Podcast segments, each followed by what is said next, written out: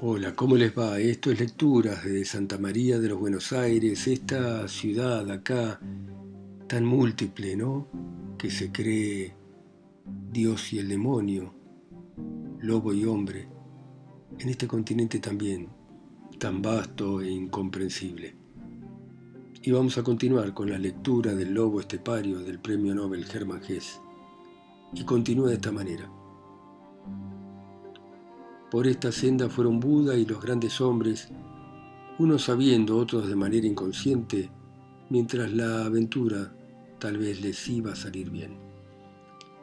Nacer significa desunión del todo, significa limitación, significa apartarse de Dios, significa una reencarnación penosa, vuelta al todo, anular la individualidad que duele tanto, Llegar a ser Dios quiere decir haber agrandado tanto el alma que pueda nuevamente contener al todo.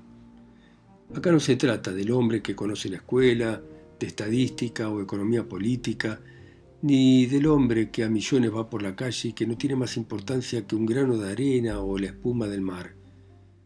Da lo mismo un par de millones más o menos, son algo material nada más. Nosotros acá hablamos del hombre en sentido elevado, del final del largo camino de la encarnación humana, del hombre verdaderamente regio, del hombre inmortal. El genio no es tan raro como creemos frecuentemente, claro que tampoco es tan frecuente como se ve en la historia literaria o universal y hasta en los diarios.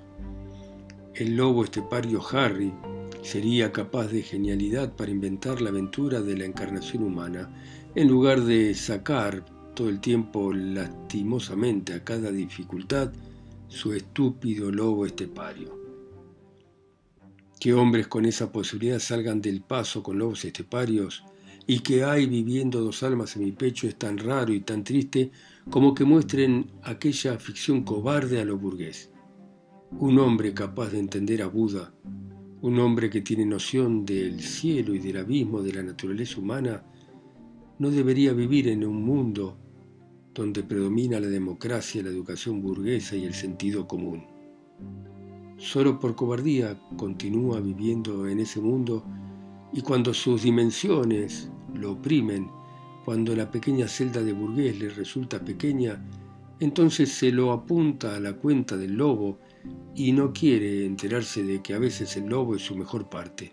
A todo lo feroz dentro de sí lo llama lobo y lo tiene por peligroso, por malo, por miedo a los burgueses, pero él cree sin embargo ser un artista y tener desarrollados y delicados los sentidos, pero no es capaz de ver que fuera del lobo, detrás del lobo, viven otras muchas cosas en su interior, que no es lobo todo lo que muerde, que también está el dragón, el tigre, el zorro, el mono, el ave del paraíso, y que todo ese mundo, ese completo paraíso de miles de seres lindos, terribles, grandes y pequeños, fuertes y delicados, es ahogado por el mito del lobo, lo mismo que el hombre verdadero que hay en él es ahogado por la apariencia de hombre por el burgués.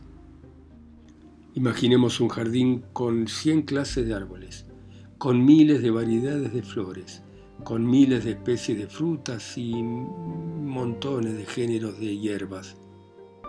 Bueno, si el jardinero de ese jardín no conoce otra diferenciación botánica que la hierba mala o la hierba comestible, no sabrá qué hacer con la mayor parte de su jardín, arrancará las flores más hermosas, derribará los árboles más nobles o los va a odiar mirándolos con malos ojos Así hace el lobo estepario con las miles flores de su alma. Lo que no cabe dentro de hombre o de lobo no lo mira. ¿Y qué de cosas no clasifica como hombre? Todo lo cobarde, lo estúpido y lo minúsculo, como no sea muy directamente lobuno, lo pone al lado de hombre, así como atribuye al lobo todo lo fuerte y noble solo porque aún no lo consigue dominar. Nos despedimos de Harry. Lo dejamos seguir su camino solo. Si ya estuviese con los inmortales, si ya hubiera llegado donde su penosa marcha parece dirigirse, cómo miraría asombrado este ir y venir, este fiero zigzag de su ruta, cómo le sonreiría a este lobo estepario, animándolo, censurándolo con lástima y de manera complaciente. Fin del tractat del lobo estepario. Siguen las anotaciones de Harry Haller. Cuando terminé de leer, se me ocurrió que semanas antes había escrito una poesía un tanto rara que también trataba del lobo estepario. La busqué en la mesa revuelta de mi escritorio, la encontré y la leí. Yo voy trotando por el mundo de nieve cubierto, soy un lobo estepario. Del pino sale un cuervo que vuela y no cruzan ni liebres ni ciervos el campo desierto. Me enamora un ciervo ligero, en el mundo no hay nada más hermoso, con mis dientes y mis garras destrozaría su cuerpo. Y volvería a mi amada, en sus muslos mordiendo la carne y tomando su sangre que derramé para aullar luego sobre la noche triste. Una liebre me alcanzaría, dulce gusto tendría su carne en la noche oscura, ¿por qué me abandona en desconsuelo letal la parte más noble y pura de la vida? Líneas grises tengo en mi rabo, voy perdiendo la vista, me ataca la fiebre. Hace tiempo, estoy sin hogar, y troto y sueño con liebres y ciervos que mi destino triste ahuyenta y espanta. Oigo a la noche el viento del invierno y hundo mi garganta en la nieve y así voy llevando mi alma miserable al infierno. Allí tenía dos retratos míos en la mano. Un autorretrato en versos malos, tristes, recelosos como mi propia persona, y el otro frío, aparentemente objetivo, escrito por una persona rara, visto desde afuera y desde lo alto, escrito por uno que sabía más y al mismo tiempo sabía menos que yo. Y estos dos retratos, mi poesía dudosa, melancólica y el estudio inteligente hecho por una mano desconocida, los dos me dañaban, los dos tenían razón, los dos dibujaban con sinceridad mi existencia sin consuelo, los dos mostraban lo insoportable e insostenible de mi situación.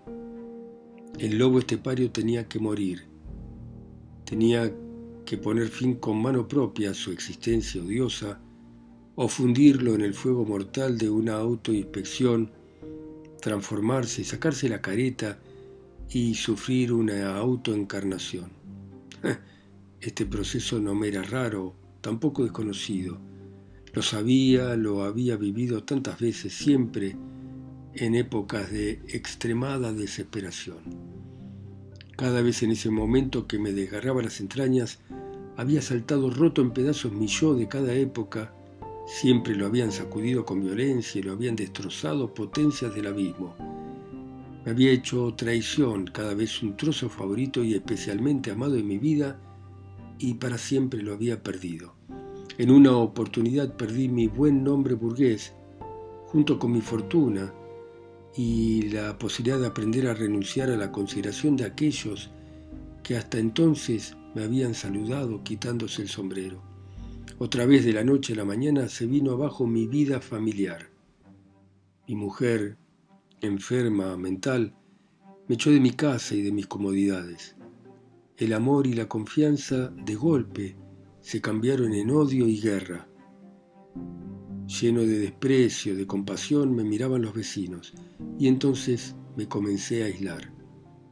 Y después, al cabo de los años, años difíciles, duros, amargos, después de haber construido en soledad y penosa disciplina una nueva vida espiritual ascética y un nuevo ideal, y de haber logrado cierta tranquilidad en el vivir, entregado a ejercicios intelectuales y una meditación ordenada de manera severa, se me vino abajo también nuevamente esta forma de vida, perdiendo su elevado y noble sentido.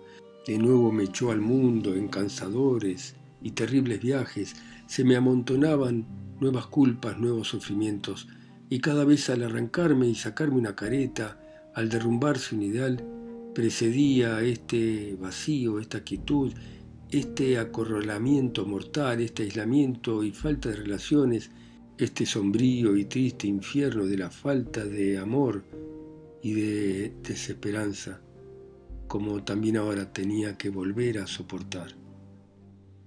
En todos estos sacudones de mi vida al final salía ganando algo, eso no lo podía negar, algo de profundidad, de liberación, de espiritualidad, pero también algo de desaliento, de sentirme incomprendido y absolutamente solo. Vista desde el punto de vista burgués, mi vida había sido, de una a otra de estas sacudidas, un constante descender, una distancia cada vez más lejos de lo normal, de lo permitido, de lo saludable. Durante años había perdido profesión, familia y patria. Estaba al margen de los grupos sociales, solo. Nadie me amaba. Todo el mundo me miraba con desconfianza en una lucha amarga constante con la opinión pública y con la moral, y aunque seguía viviendo dentro de la burguesa, era yo, con todo mi sentir y mi pensamiento, un extraño sumergido en este mundo. El Estado, la familia, la religión, la patria, todo había perdido valor para mí y no me importaba nada. La pedantería de la ciencia, de las artes, de las profesiones me daba asco mi gusto, mi punto de vista, mi manera de pensar, con la cual yo en otro tiempo había sabido brillar como un hombre admirado y de talento, ahora estaba abandonada, olvidada y era sospechosa para todo el mundo. Aunque en mis transformaciones dolorosas hubiera ganado algo imponderable y no visible, había tenido que pagarlo caro, y de una a otra vez mi vida se había vuelto más solitaria, más difícil, más dura, más peligrosa. En verdad que no tenía motivo para desear una continuación de este camino que me llevaba a lugares cada vez más raros, de la misma manera que el humo en la canción de otoño de Nietzsche. Hm, ya lo creo, yo conocía esos caminos, esos cambios que el destino tiene reservado a sus hijos descontentos pero predilectos, demasiado bien los conocía. Los conocía como conoce un cazador desafortunado, pero ambicioso, las etapas de una cacería. Como un viejo jugador de bolsa conoce las etapas de la ganancia, de la especulación, de la duda, de la inseguridad, de la quiebra. ¿Tendría que vivir yo esto ahora otra vez en la realidad? Todo este sufrimiento, toda esta miseria, todos estos aspectos de lo bajo y poco valor del propio yo, todo este miedo ante la derrota, toda esta angustia de la muerte, ¿no era más fácil y más prudente evitar la repetición de tanto sufrimiento? Ciertamente que era más fácil y más prudente. Y aunque lo que estaba en el folleto del lobo estepario acerca de los suicidas fuera así o de otra manera, nadie podía impedirme la satisfacción de ahorrarme con ayuda de la navaja de afeitar o del gas o la pistola la repetición de un proceso cuyo dolor amargo había tenido que gustar en efecto tantas veces y de manera tan honda. Por todos los diablos no había poder en el mundo que podía exigir de mí pasar una vez más por las pruebas de un encuentro conmigo, con todos los horrores de muerte, de una nueva pelea, de una nueva encarnación cuyo término y fin de ningún modo era la paz y la tranquilidad, sino una nueva autodestrucción o en todo caso una nueva autoconformación. Y aunque el suicidio fuese cobarde, ordinario, estúpido, aunque fuese una salida vergonzante para huir de esta violencia de los sufrimientos, cualquier salida, hasta la más despreciable, era deseable. Aquí no había comedia de heroísmo o de nobleza. Aquí estaba yo ante la elección entre el pequeño dolor pasajero y un sufrimiento infinito que quema el alma. Bastantes veces en mi vida tan descarriada, tan difícil, había sido yo Don Quijote. Había preferido el honor a la comodidad, el heroísmo a la razón. Basta, terminemos con esto. Detrás de las ventanas se levantaba el día, un día plomizo y condenado, lluvioso de invierno, cuando decidí finalmente meterme en la cama. llevé conmigo mi decisión. Pero en el último momento, en el último límite de la conciencia, en el instante en que me quedaba dormido, como un relámpago brilló delante de mí aquel pasaje del librito del lobo estepario donde se hablaba de los inmortales y a esto unía el recuerdo que en mi interior se había despertado de que en alguna oportunidad, y precisamente la última vez hacía poco tiempo, me había sentido lo bastante cerca de los inmortales como para saborear con ellos, en un compás de música antigua, toda la sabiduría sonriente, serena y despierta.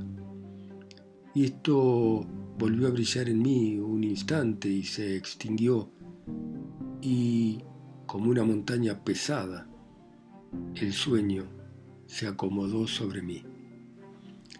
Cuando me desperté al mediodía, me encontré con el pequeño librito sobre la mesa de noche juntamente con mi poema y con frialdad amable, en medio del torbellino de los sucesos de mi vida, se destacaba mi decisión, afirmada durante el sueño, después de la noche. No tenía apuro. Mi decisión de morir no era el capricho de una hora, era una fruta madura que había madurado despacio, sacudida por el viento del destino, cuyo próximo soplo iba a hacerla caer del árbol. En mi botiquín de viaje tenía un remedio excelente para el dolor, un preparado de opio, cuyo goce no me permitía sino muy pocas veces, y a menudo durante meses no lo utilizaba. Tomaba este grave medicamento solo cuando ya no podía aguantar los dolores materiales. Por desgracia, no era útil para el suicidio. Ya lo había experimentado una vez, hacía muchos años, en una época en que también me envolvía la desesperación, tomé una pequeña porción, lo suficiente para matar a seis hombres, y sin embargo no me había matado. Me adormeció, estuve muchas horas tendido en un completo letargo, para luego salir de él con violentos vómitos, y arrojé todo el veneno sin haber vuelto por completo en mí, y me volví a dormir para despertar de manera definitiva en el medio del día siguiente con el cerebro hecho polvo y vacío y casi sin memoria. Fuera de un poco de insomnio y de molestos dolores de estómagos, no me hizo ninguna otra cosa el veneno. Por lo tanto no tenía que contar con esta solución. Entonces tomé la siguiente decisión Tan pronto como volviera a encontrarme en un estado en que me fuera preciso echar mano al preparado de opio, en ese momento estaba permitido que alcanzara, en lugar de esta breve salvación, la grande, la de la muerte, pero una muerte segura, positiva, con una bala o con la navaja de afeitar. Así quedó decidida la situación. Esperar al día de mi quincuagésimo cumpleaños, según la receta del librito del lobo estepario, eso no me parecía muy lejano. Faltaban todavía dos años.